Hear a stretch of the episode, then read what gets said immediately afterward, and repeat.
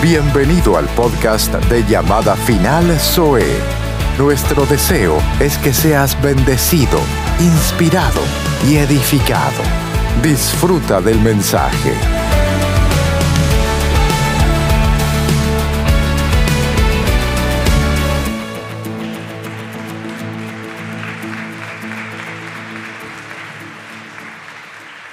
El día de hoy quiero hablarte acerca de cómo tomar mejores decisiones para este año que estamos atravesando todos juntos. Creo que todos en nuestra vida, todos, tenemos áreas en nuestra vida donde nos gustaría ser mejores. ¿Cuántos dicen amén? Algún área, a lo mejor en tu carácter, a lo mejor en, no sé, la paciencia, a lo mejor en, el amor, eh, no sé, en muchas cosas, ¿no? Y, entre esas cosas creo que tenemos también que ser mejores en, en cómo tomar decisiones.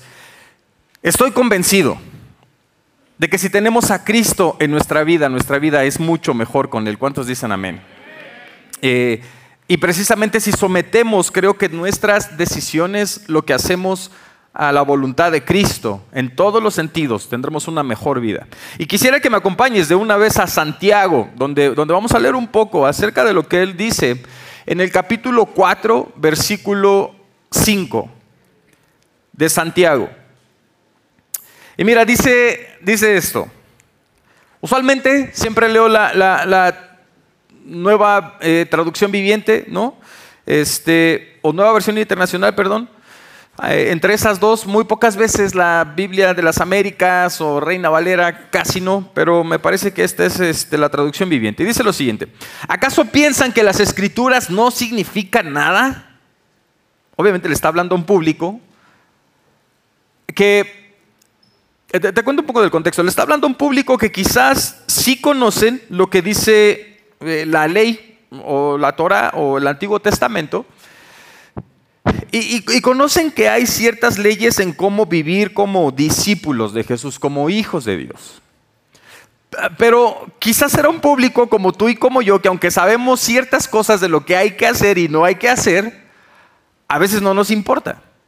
A veces la Biblia dice, la verdad, este, no seas chismosos, no nos importa y nos encanta el chisme celestial. Y lo llamamos conversación en familia, ¿no? Entonces, hay muchas cosas, dice, no mientas y, no, pero una mentira piadosa, ¿no? Y entonces está enfrentándose a este tipo de cosas donde hay cosas que están haciendo, que conocen las escrituras y las están ignorando. Y por eso les dice, ¿acaso piensan que las escrituras no significan nada? Continúa diciendo, ellas dicen que Dios desea fervientemente que el Espíritu que puso dentro de nosotros le sea fiel, obviamente le sea fiel a Dios. Y Él da gracia con generosidad, como dicen las Escrituras, Dios se opone a los orgullosos, pero da gracia a los humildes. Entonces, mira, sabes que cuando leo esto, que Dios se opone a los orgullosos, pero da gracia a los humildes, y el contexto de lo que está hablando es de que no están haciendo lo que la palabra de Dios dice, ¿Te das cuenta cómo mucho de nuestro pecado está impulsado por el orgullo? Por, porque, ¿Y por qué no puedo hacer esto? ¿Y por qué debería obedecer lo que Dios dice? ¿Y por qué no puedo hacer lo que yo quiero? Entonces, muchos de nuestros mal comportamiento quizás está impulsado por el orgullo y por eso dice, Dios se opone a los orgullosos, pero da gracia a los humildes. Cuando tú vienes con humildad delante de Dios, papá, ayúdame a cambiar, padre, ayúdame a corregir, ayúdame a hacer una mejor persona, tomar mejores decisiones. Porque estoy seguro que todos los que estamos aquí presentes, o, desearía que todos estuviéramos seguros, todos los que nos congregamos en alguna iglesia, es porque muy dentro de nosotros, ojalá que no sea muy, muy, muy dentro, pero, pero si dentro de nosotros deseamos ser mejores personas, ¿cuántos dicen amén? Reconocemos nuestra necesidad de corregir, nuestra necesidad de cambiar. Y nos congregamos para aprender cómo Dios quiere que llevemos una vida como hijos de Dios. Pero requieres humildad para darte cuenta que necesitas un cambio en tu vida. Continúa diciendo, versículo 7, así que humíllense delante de Dios, resistan al diablo y él huirá de ustedes. Versículo 8, acérquense a Dios y Dios se acercará a ustedes.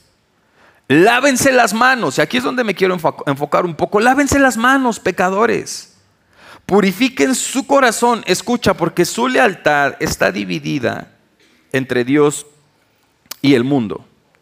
Y he titulado precisamente este mensaje en este, en este día, Mejores Decisiones. Y te invito a que hagamos una oración. Eh, que el Señor sea abriendo nuestro entendimiento, nuestro corazón y, y dando su bella palabra en, en medio nuestro. Bendito Dios, nos acercamos delante de ti, Señor, con humildad de corazón, Padre, como dice tu palabra.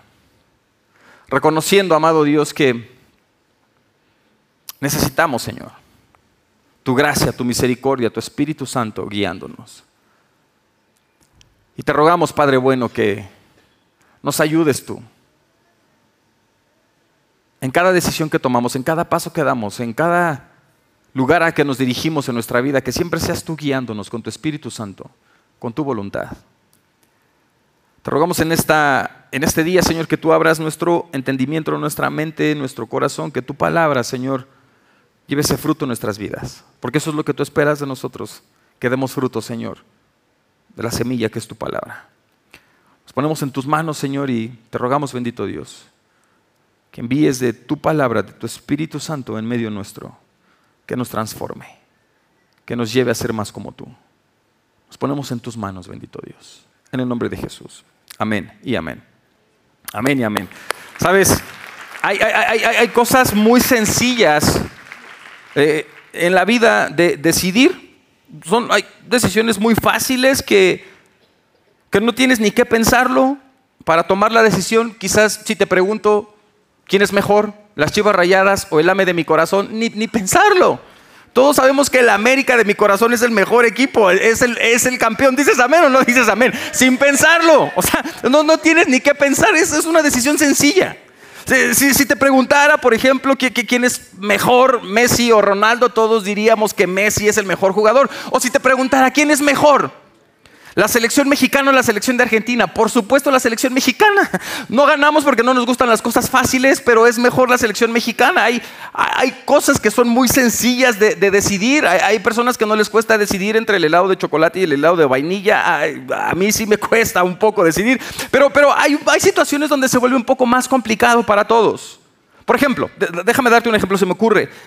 El día 24, que acaba de pasar, o el 31 tenemos esa cena, la mayoría, con familiares o amigos. Eh, y la cena usualmente de fin de año, de 24, lo que sea que celebres, puede ser el 16 también de, septiembre, lo que sea que celebres, ¿no? Eh, tienes tu cena con, amigos, con familiares, usualmente la cena empieza hasta las 10, 11 de la noche, si, si, si se apuran este, nuestras amadas esposas a cocinar, ¿no? A, veces ya es más tarde, pero supongamos entre 10, 11, ya, ya estamos todos cenando.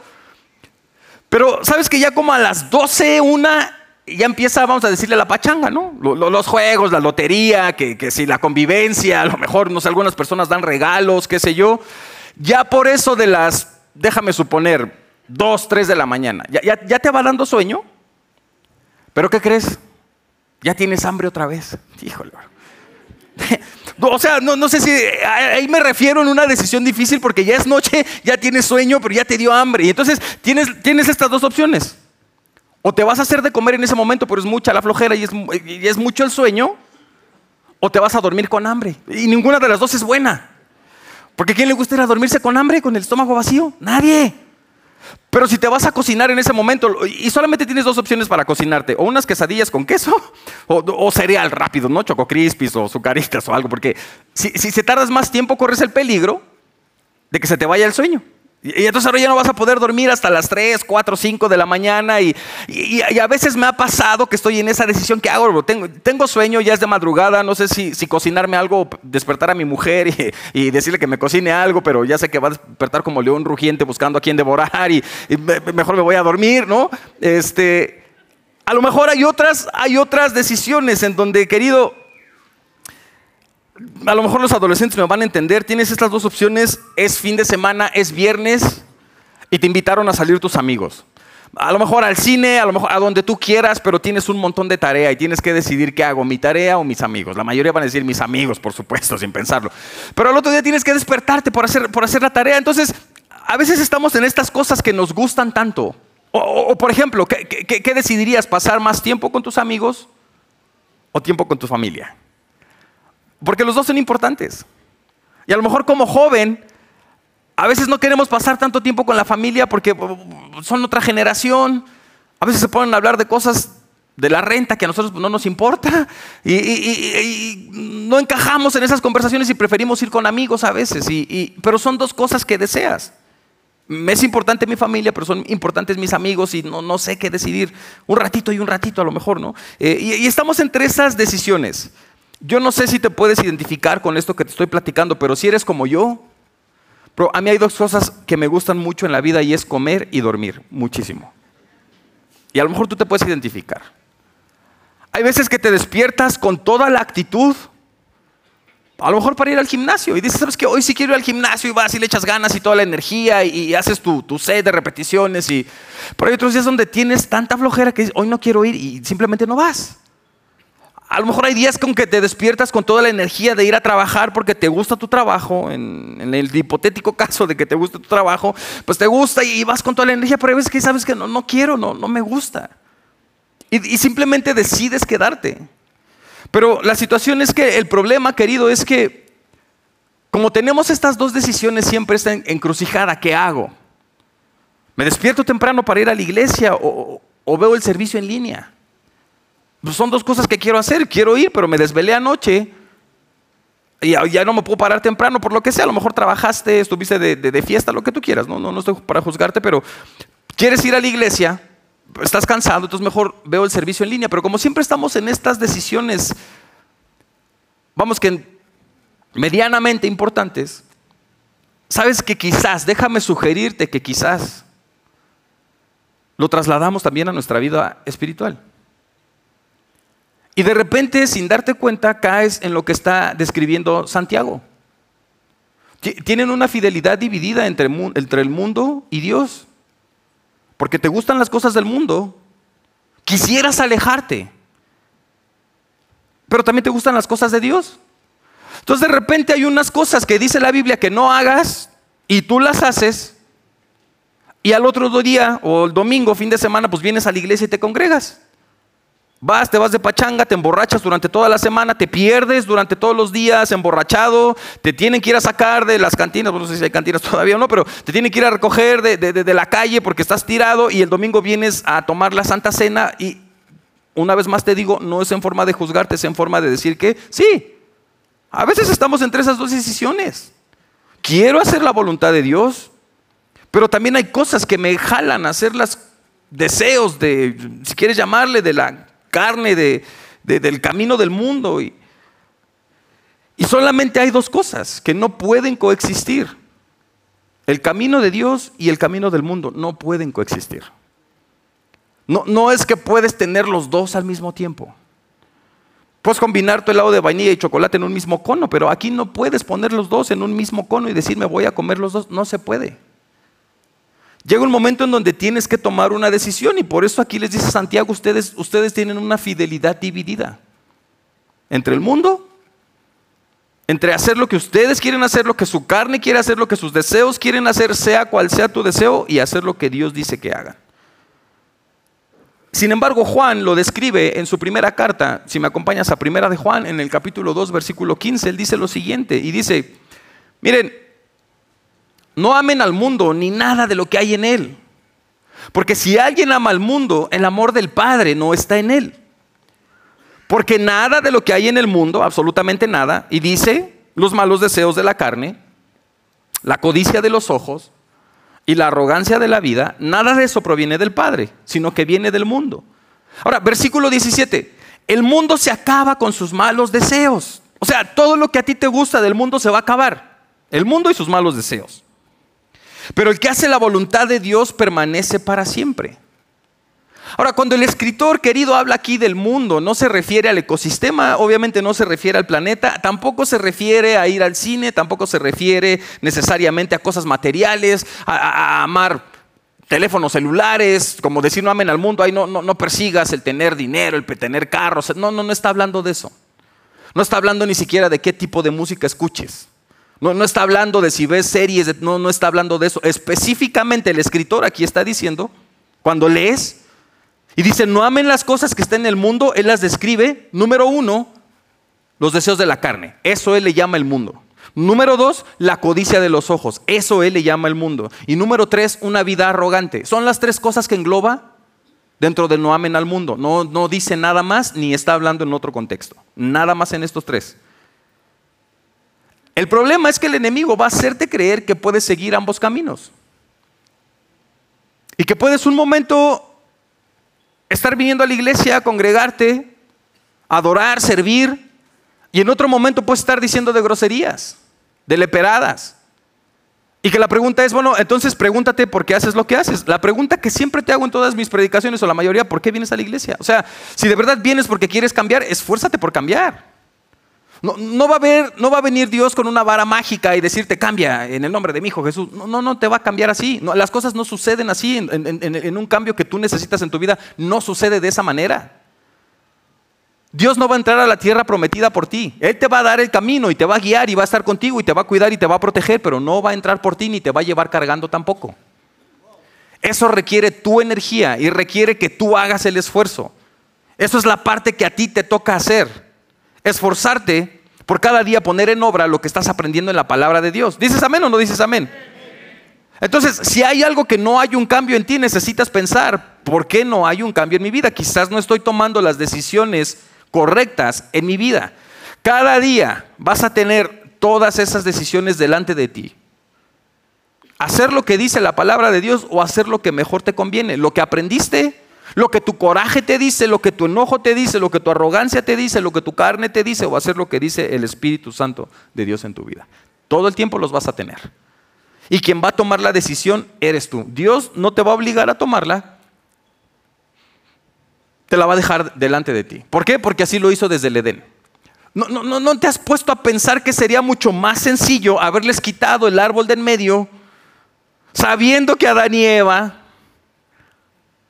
son como son, o los seres humanos somos como somos. ¿No, no te parece que sería, Señor, ¿y por qué no les quitaste el árbol? O si lo que querías era que se portaran bien, ¿para qué les pones esa tentación ahí? Porque no te va a obligar a tomar la decisión que tú tienes que tomar. No hagas esto no comas de este árbol, pero sí puedes comer de todos los otros. ¿Quién toma la decisión? Tú. Y es el problema que todo el tiempo estamos en esas decisiones. ¿Entre qué hago? ¿Lo que me gusta más o, me voy a dormir o cómo? Y así mismo lo trasladamos ante Dios y el mundo. Como que pudiéramos decidir qué hago, cuando nuestra decisión ya debería haber estado sentada hace mucho tiempo. Decidí seguir a Cristo, voy a hacer lo que su bendita y santa palabra diga. Punto. Aunque no digas amén, debería de ser amén. Así debería de ser en tu vida. Decir, lo que decidí es lo que voy a hacer. Seguir a Cristo, voy a seguir lo que Él diga. Pero la verdad, hermano santo, es que o puedes amar los caminos del mundo o puedes amar los caminos de Dios. No puedes amar los dos. Y déjame mostrarte cómo se ve nuestra vida. Un camino te va a llevar a la vida eterna y otro camino te va a llevar a la destrucción. Y como usualmente se ve en nuestra vida, es que todo, sabes que todo empieza con una simple decisión. ¿Una decisión de qué? De tomar un paso. Una decisión de una amistad que alguien te invitó a una fiesta y decidiste ir a una fiesta. Y a lo mejor no está tan mal. Yo no estoy diciendo que esté mal ir a una fiesta y no es tan mal necesariamente las amistades que tienes. Está mal que te dejes influenciar por ellas. Eso sí está mal. Decides un paso, te invitan a una fiesta y dices, bueno, ¿sabes qué? Una fiesta no tiene nada de malo, voy, pues convivo con la gente. Al otro domingo te invitan unos amigos cristianos a servir en la iglesia. Después, los que te invitaron a una fiesta, ahora te invitan, permíteme que te diga, con el respeto que te mereces. Así es el lenguaje. Ahora te invitan a una peda. Me invitan una pedita nomás, eh, tranquila, o tardeada, como le quieras decir, en mi tiempo le decíamos tardeada. Y empiezas a subirte otro escalón. Después, tus amigos cristianos ya no solamente te invitan a la iglesia, ahora te invitan quizás a un retiro de la iglesia, a un retiro juvenil y decir, ¿sabes qué? Voy a ir porque pues también se la pasan chido y, súper bien, eh, nos alegramos y, conocemos de Dios y, y, hacemos lo que tenemos que hacer. Y poco a poco las cosas empiezan a subir de tono, bro. Al rato ya no es una peda, al rato es, bro, mira, un cigarrito, ¿qué, te va a pasar? Uno no es ninguno. Al rato vas y te arrepientes en tu iglesia, Dios te perdona. Un, jalecito de mota, de, la marihuana, ¿no? Este, y poco a poco, bro. Después tus amigos en la iglesia ya no te invitan a un retiro, ahora te invitan a bautizarte. Y poco a poco esto se empieza a hacer más difícil. hasta que te das, te das cuenta que llega un momento en tu vida donde muchos de ustedes están viviendo así. Quieres vivir con un pie en los caminos de Dios y quieres vivir con otro pie en el mundo. Va a llegar un momento en donde si yo vuelvo aquí, ya se me va a hacer más difícil. Y ahorita tengo mucho miedo de caerme aquí. Yo sé que ustedes también, pastor, no se vaya a caer. La verdad, ese es el miedo que deberías de tener en tu vida. De llegar a un punto en donde no puedes regresar y te caigas hasta lo más profundo y te pases una eternidad sin Cristo en tu vida. Es el temor que deberías de tener en tu vida. El problema es que nosotros pensamos que queremos todo lo que Dios ofrece en su voluntad, en sus promesas, eh, en todo lo que Él hace, pero va a haber un momento donde si tú estás del otro lado, si tú estás acá, va a haber un momento en donde no vas a poder alcanzarlo. Quieres sus bendiciones, quieres su perdón, quieres su protección, quieres absolutamente todo lo que dice en su palabra, no puedes alcanzarlo a menos que te vayas para ese camino. Y el problema es de eso es justamente lo que está diciendo Santiago dice, ustedes no, ustedes no han decidido en dónde es donde quieren. No, no puedes hacer las dos cosas, no puedes. Necesitas llegar un momento en tu vida como joven, como adulto, donde decidas, ¿qué es lo que voy a hacer? No tengo tiempo para jugar.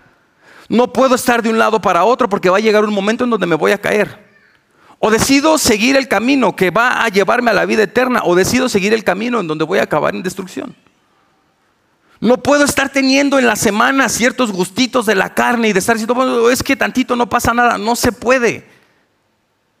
El problema de muchos de nosotros, querido, es que pensamos que la contaminación requiere de mucho. requiere a lo mejor de, bueno, necesitas de verdad algo grande para, para que te contamine. Y la verdad es que hay cosas que son tan pequeñas que pueden contaminarte. Y sabes que todo empieza, todo empieza con una amistad. ¿A quién decides entrar a tu dejar entrar a tu vida? ¿Qué tipo de amigos? ¿Qué tipo de personas?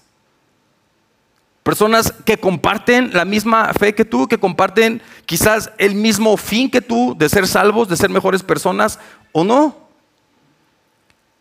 Y el problema es que minimizamos eso. Bueno, ¿qué tiene que, que tenga amigos no cristianos? Yo, Emanuel, también tengo muchos amigos que no son cristianos, pero no dejo que sean mi influencia en mi vida. Ni mis amigos cristianos, ni mis amigos no cristianos. Nadie es de influencia en mi vida más que el Espíritu Santo de Dios. Esa es la única influencia que debo y tú deberías de tener en tu vida. La palabra de Dios que sea lo único que influye tu vida. ¿Puedes tener un montón de amigos? Por supuesto. El problema es ese que, que, em, empieza con una invitación y sabes que por encajar en ese círculo de amigos es que empiezas a aceptar hacer ciertas cosas por pertenecer, porque me acepten, porque no digan, híjole, es que este santurrón, el aleluya, o yo no sé hoy cómo les digan, pero como sea, y empiezas a tomar ciertas y aceptar ciertas cosas para encajar en ese círculo. Y después para encajar con tus amigos cristianos, pues empiezas a hacer otras cosas como servir, como danzar, como lo que tú quieras. El problema es que no te has decidido qué es lo que vas a hacer. ¿Alguna vez has ido a la playa en donde, en donde estás todo el tiempo si no sabes nadar o si te ha tocado ir y ver a personas que no saben nadar, ¿sabes cuál es el peor error que hacen? Que ni se quedan en la arena viendo nada más el mar, ni tampoco se meten a nadar, se quedan en la orilla donde rompen las olas y las revolcadas que se dan las señoras. A rato tienen que ir los lancheros a estarlas sacando ahí porque ya no pueden salir de, esa línea de donde te revuelcan las olas. La clave que es, o te metes bien a nadar o quédate en los camastros. Pero aquí solamente te vas a estar revolcando y vas a salir herido. Eso es lo que tienes que hacer en tu vida. O te metes de lleno a la palabra del Señor o mejor te sales. Porque en medio solamente te vas a estar lastimando y solamente te vas a estar revolcando. Y no vas a avanzar hacia ningún lado. El problema es que, ¿me ayudas por favor, producción? Sabes que, déjame explicarte de una mejor forma lo que trato de decirte cuando, cuando, cuando pensamos ¿Qué, puede tener de difícil una amistad? ¿Qué puede llevarme o desviarme de mi camino algo tan pequeño? Supongo que esta es agua para beber, ¿no? ¿Sí? Si me da diarrea, pues ya.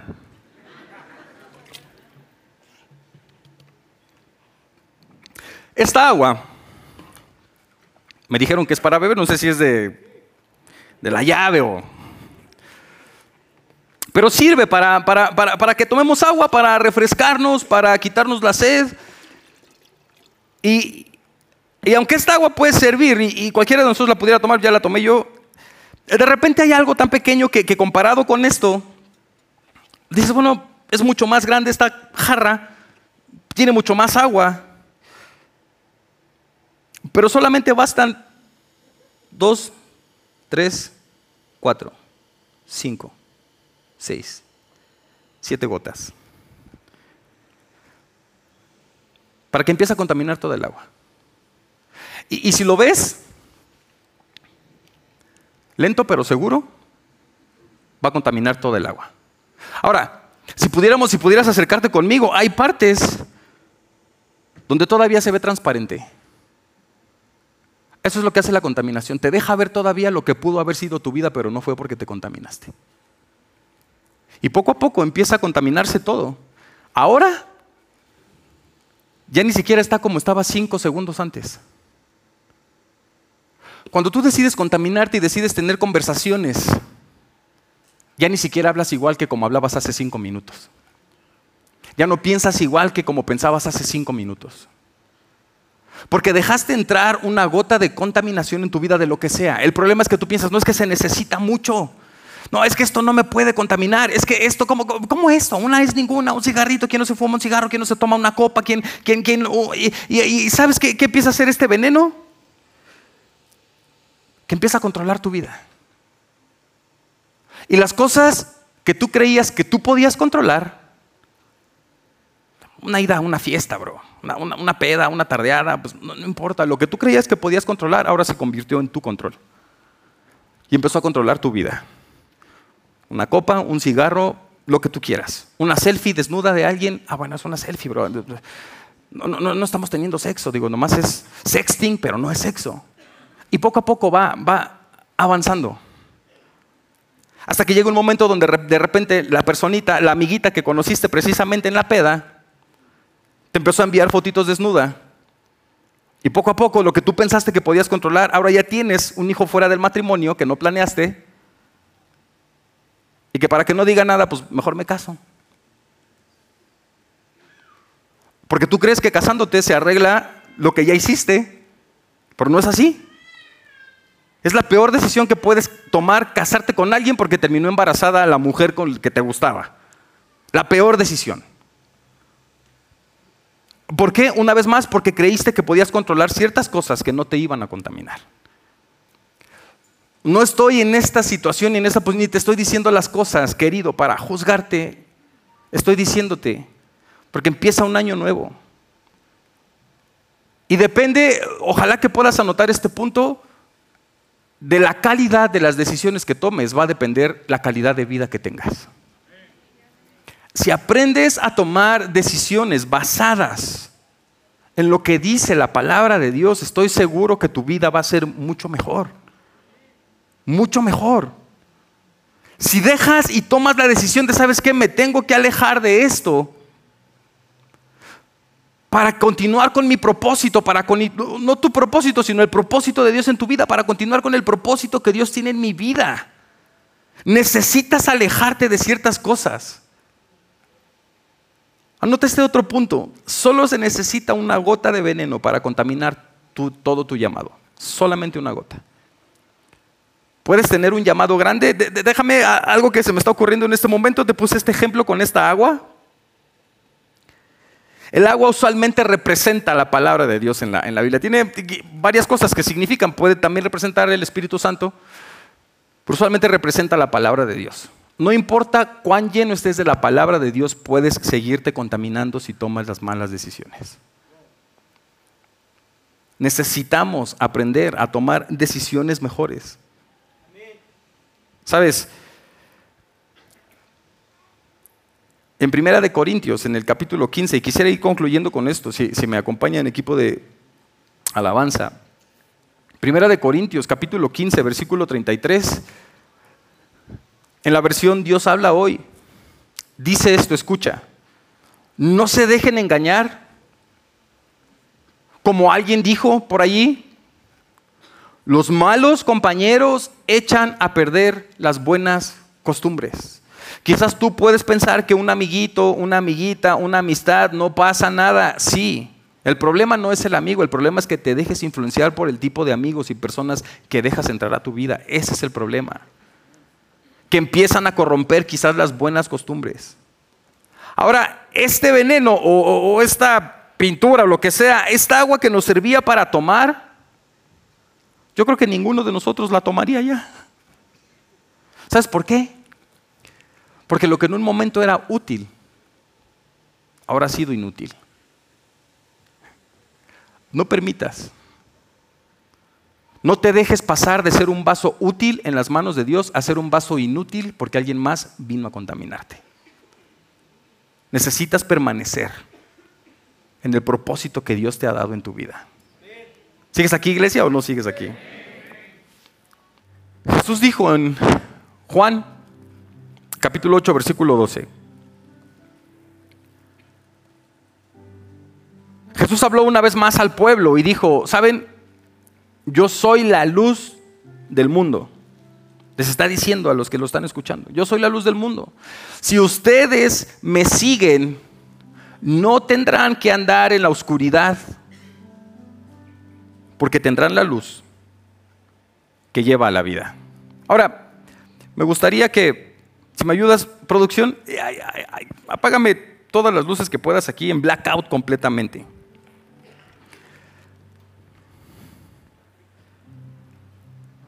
Lo que él dice es, cuando estás haciendo oscuridad, es peligroso porque no puedes, no sabes ni siquiera por dónde caminar. Y es súper fácil que te tropieces con cualquier cosa a tu alrededor. Incluso puede ser peligroso. Pero cuando me tienes a mí, a donde quiera que camines puedes ver sin peligro de tropezar. ¿Por qué? Porque yo soy la luz del mundo. Puedes estar en el mundo, pero conmigo, en tu vida, yo soy esa luz y yo te puedo guiar y puedes ver hacia dónde ir. Incluso, si decides seguirme, si decides seguir mis caminos, puedes ir con otras personas. No sé si están mis amiguitos por aquí. ¿Me dejaron solo? Y puedes alumbrarlos también. Cuando te acercas a alguien, y compartes esa luz, esa persona puede empezar a compartir otra luz.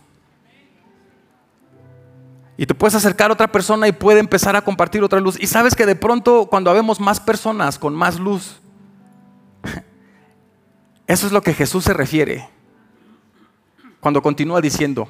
¿Sabes que después cambia la conversación y después ya no dice yo soy la luz del mundo, dice ustedes son la luz del mundo? Así que dejen que sus buenas obras brillen ante todos, para que cuando los demás las vean, alaben y den gloria a su Padre que está en el cielo. ¿Por qué damos una ofrenda de palmas todos juntos?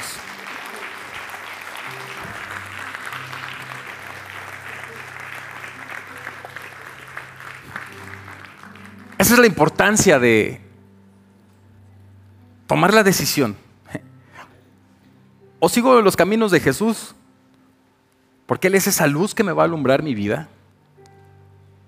Porque cuando de pronto todo parece oscuridad y parece que no puedo ver bien, Él es quien me va a alumbrar mi camino. Y cuando yo lleve esa luz que tengo de Jesús a mi familia, a mi trabajo, en donde quiera que sea, voy a empezar a alumbrar otras personas. Y cuando vean esa luz, van a dar gloria a Dios. ¿Cuál es la diferencia entre el hipócrita ¿Y el discípulo? El hipócrita busca llevarse la gloria a él. El discípulo busca darle la gloria a Dios en absolutamente todo lo que hace. ¿Por qué no te pones de pie, hermano querido?